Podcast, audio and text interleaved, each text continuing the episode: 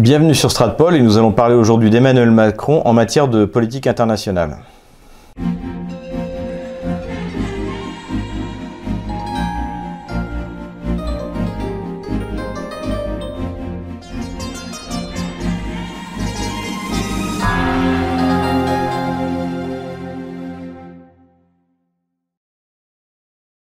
Peut définir en matière de politique internationale, euh, notamment en matière de politique internationale française, deux grands courants. Le premier courant euh, que nous qualifierons de réel politique, donc qui met en, priorité euh, les intérêts de la France et les intérêts des Français.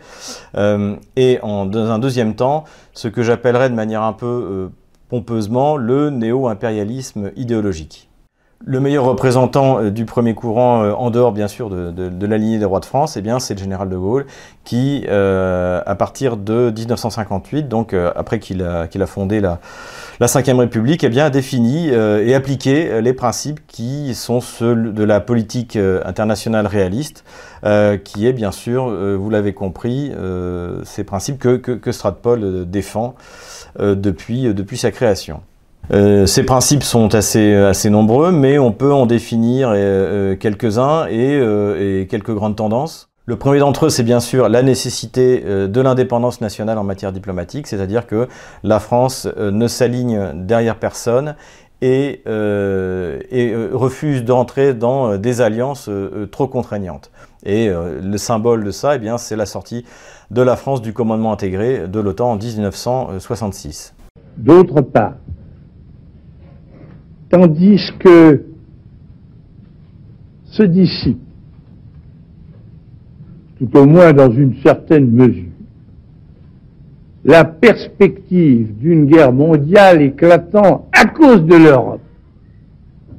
Voici que d'autres conflits où l'Amérique s'engage dans d'autres parties du monde comme avant-hier en Corée, hier à Cuba, aujourd'hui au Vietnam, ces conflits peuvent, en vertu de la fameuse escalade, prendre une extension telle qu'on aboutisse à une, une conflagration générale. Et dans ce cas, l'Europe, dont la stratégie est dans l'OTAN la stratégie de l'Amérique, il serait automatiquement impliqué, impliqué dans la lutte, même si elle ne l'avait pas voulu. Et ce serait le cas de la France. Le deuxième principe, c'est le refus de toute intervention euh, militaire extérieure, sauf lorsque, évidemment, les enjeux stratégiques euh, de la sécurité de la France et des Français sont en jeu. Euh, c'est-à-dire qu'en gros, venir soutenir un, pays africain contre une rébellion islamiste qui risque de provoquer des vagues de migrants, là, on peut considérer que, eh bien, il y a du sens d'envoyer nos forces armées, parce que l'intérêt l'intérêt de la, France est en jeu. En revanche, toutes ces aventures militaires qui caractérisent en gros euh, les années, euh, de, les années à la fin des années Mitterrand et euh, jusqu'à nos jours, eh bien tout ça, tout ça, tout ça est, est, inacceptable dans la mesure où, dans aucun cas, que ce soit ni en Yougoslavie, ni en Syrie, ni en Libye, euh, euh, ni en Irak, même pour la première guerre euh, du Golfe, eh bien, les intérêts vitaux de la France n'étaient engagés. Il y a, et c'est très clair également dans le discours de, départ du commandement intégré de l'OTAN en 1966 du général de Gaulle, une grande méfiance vis-à-vis du militarisme du militarisme américain. On se souvient que le général de Gaulle avait largement critiqué la, la, guerre du Vietnam menée par, par Washington euh, à la fin des années 60.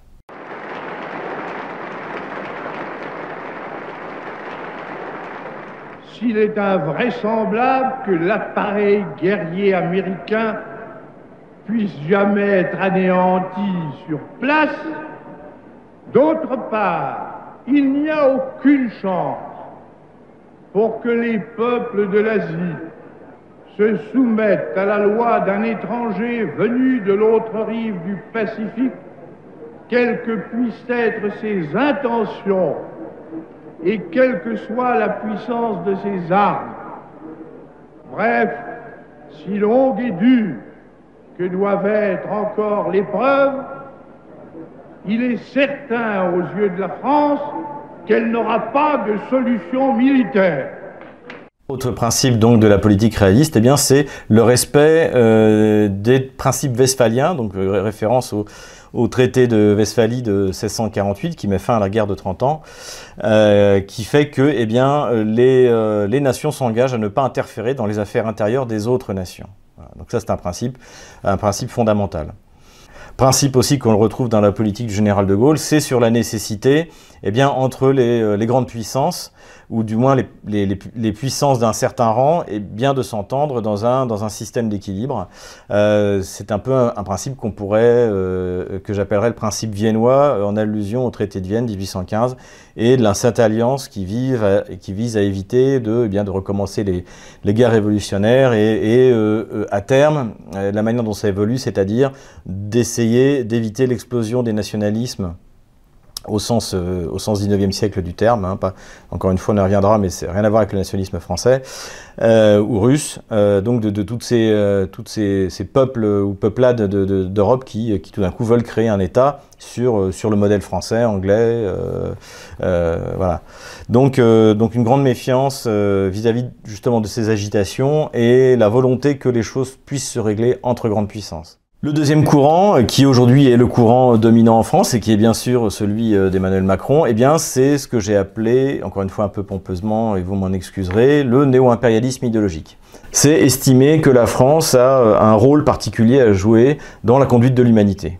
Voilà. Donc euh, ça date, eh bien, euh, de, nous en avions déjà parlé, de 1792, où euh, la France révolutionnaire, poussée par les Girondins, déclare la guerre aux tyrans, déclare la guerre au roi de Bohême et de Hongrie, pour exporter les, idées de la Révolution. C'est suivi ensuite par l'idéologie colonialiste, hein, donc qui est portée par Jules Ferry et ce qu'on pourrait appeler le centre-gauche, euh, le centre-gauche de, l'époque, hein, c'est-à-dire le, grand parti radical. Et c'est de nouveau porté euh, depuis la fin de la guerre froide, euh, dès l'époque de François Mitterrand, par ce qu'on a appelé les guerres humanitaires, donc avec les fervents défenseurs de, ces guerres, c'est-à-dire Bernard Kouchner, Bernard-Henri Lévy, et qui fait que, eh bien, on estime que, par exemple, dans le conflit yougoslave, il faut prendre parti puisqu'il y a un acteur qui est qui est mauvais, euh, c'est-à-dire en l'occurrence ce, les Serbes, euh, ce furent les Serbes, et d'autres qui sont bons, comme les Croates, qui ont été soutenus alors par Alain Finkielkraut, même s'ils étaient nazis,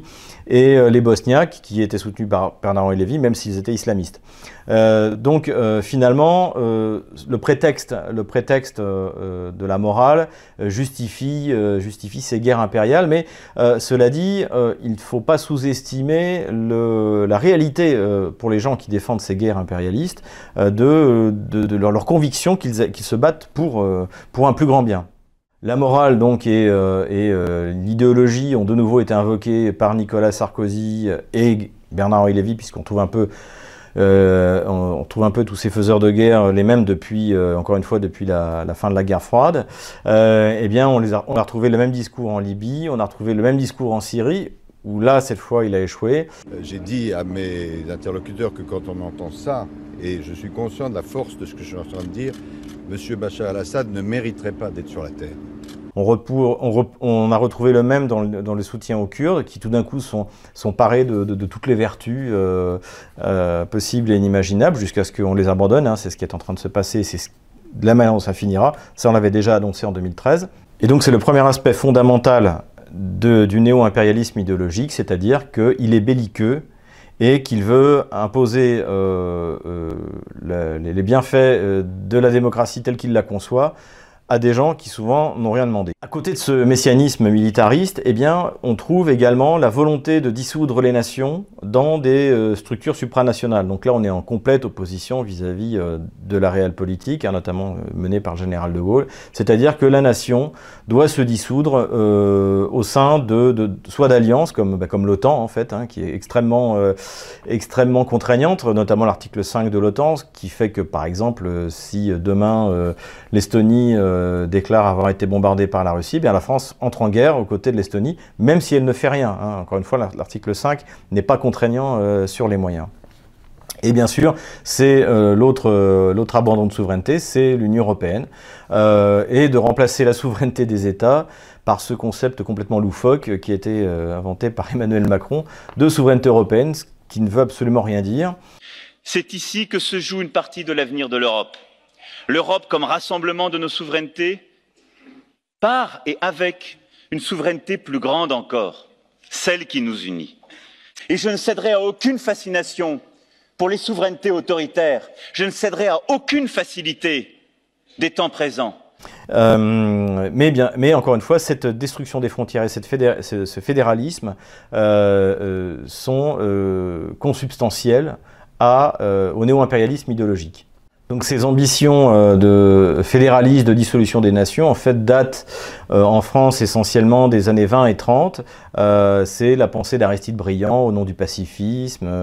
tout ça, bien sûr, est bien gentil, mais même si Aristide Briand ne voulait pas faire la guerre à l'Allemagne, le problème c'est que l'Allemagne voulait nous la faire à nous et que pour qu'il y ait une guerre, euh, il n'y a pas besoin d'avoir que les deux soient d'accord pour la faire, il suffit qu'il y en ait un et ça suffira. Et c'est ce qui s'est passé en 39. Tout ce néo-impérialisme idéologique, en fait, finalement, est souvent emprunt euh, d'une grande niaiserie euh, dans les concepts internationaux.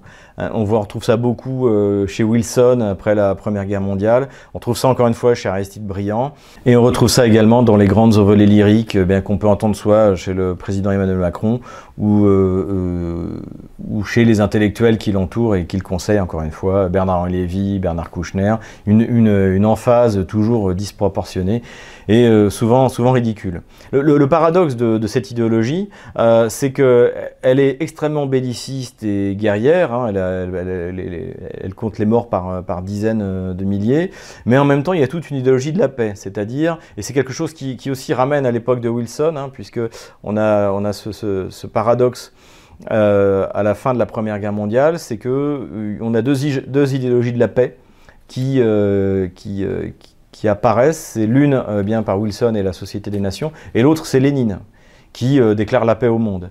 et donc finalement, c'est au nom de ces idéologies de la paix que les Occidentaux d'un côté et les bolcheviks et les communistes ensuite vont faire la guerre au de la planète. Les conséquences finalement pratiques de cette idéologie, c'est euh, la perte de l'analyse la, de rationnelle euh, dans euh, les affaires internationales. C'est-à-dire que on ne sait plus analyser ce qui se passe dans les faits. On l'a évoqué notamment avec les, les, les centres de recherche comme, comme l'IFRI ou comme la FRS, qui sont désormais des agences de communication pour justifier les décisions idéologiques du gouvernement français et qui ne cherchent plus à comprendre ce qui se passe réellement en Russie, au Venezuela, en Chine. Ce n'est pas le problème. Le problème, c'est de justifier des décisions politiques qui sont prises a priori sur des, fondements idéologiques. Et ça, ça a une autre conséquence, c'est que euh, le, les défenseurs de cette idéologie, donc en, gros depuis, euh, depuis, euh, depuis la chute de l'URSS, donc depuis, depuis, François Mitterrand, donc les défenseurs de cette idéologie eh sont même prêts à subir des pertes importantes, soit du point de vue politique, soit du point de vue économique. par exemple, la perte d'une Serbie forte pour la France, dont elle a en partie été la cause, euh, est une catastrophe pour notre positionnement euh, dans les Balkans. Alors qu'on pouvait, en principe, en soutenant la Serbie, on aurait eu euh, comme allié dans la région l'État le plus puissant, le plus solide parce que le, plus ancien et, celui qui correspond plus, comme nous l'avions d'ailleurs souligné en évoquant les, sources françaises de la, démocratie serbe, celui qui nous correspondait le plus dans sa structure même. Euh, et bien sûr, c'est aussi les pertes économiques. Alors, bien, il y a eu la fameuse affaire des Mistral, toutes les coopérations militaires qu'il y avait avec la Russie, la catastrophe a entraîné les sanctions euh, et donc les contre-sanctions pour notre agriculture et notre économie. Tout ça, pour les idéologues euh, qui défendent cette, approche, eh bien, c'est par pertes et profits, puisque pour eux, c'est important, c'est le triomphe de leur idéologie. Bien sûr, conséquence de, de cette idéologie, c'est-à-dire que le droit international ne compte pas, puisque tous les adversaires, euh, déclarés ou non euh, de l'idéologie, euh, de l'idéologie, eh bien, sont, sont diabolisés, satanisés, et que donc les, principes de droit ne peuvent pas s'appliquer puisqu'on a affaire au diable en direct.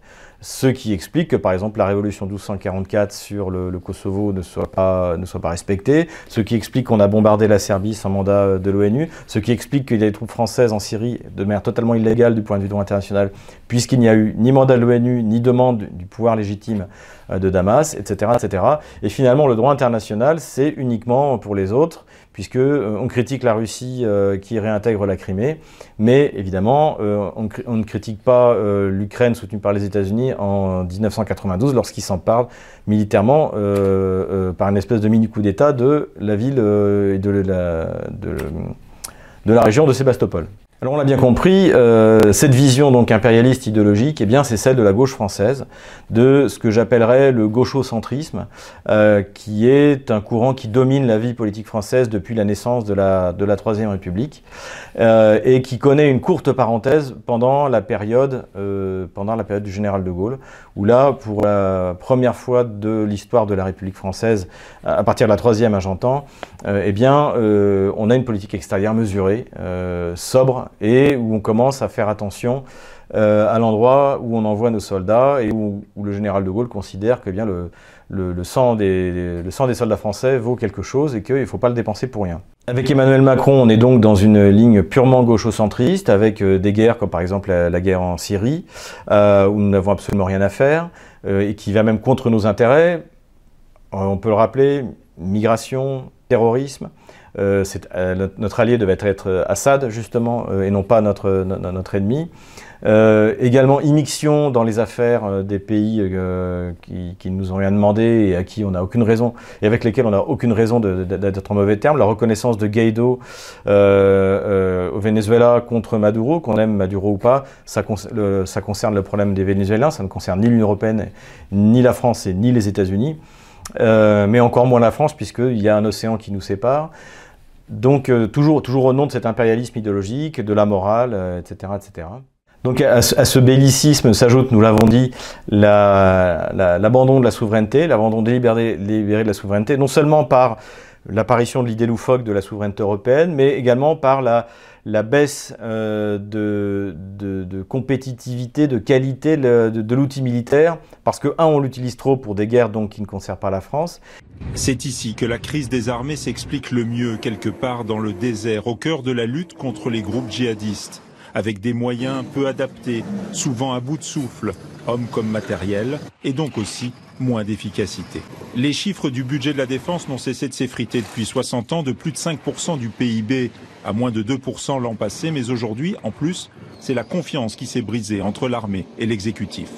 C'est d'abord la sécurité des militaires sur le terrain qui est engagée avec des budgets qui explosent. Les OPEX, les opérations extérieures, devaient coûter 450 millions d'euros en 2016.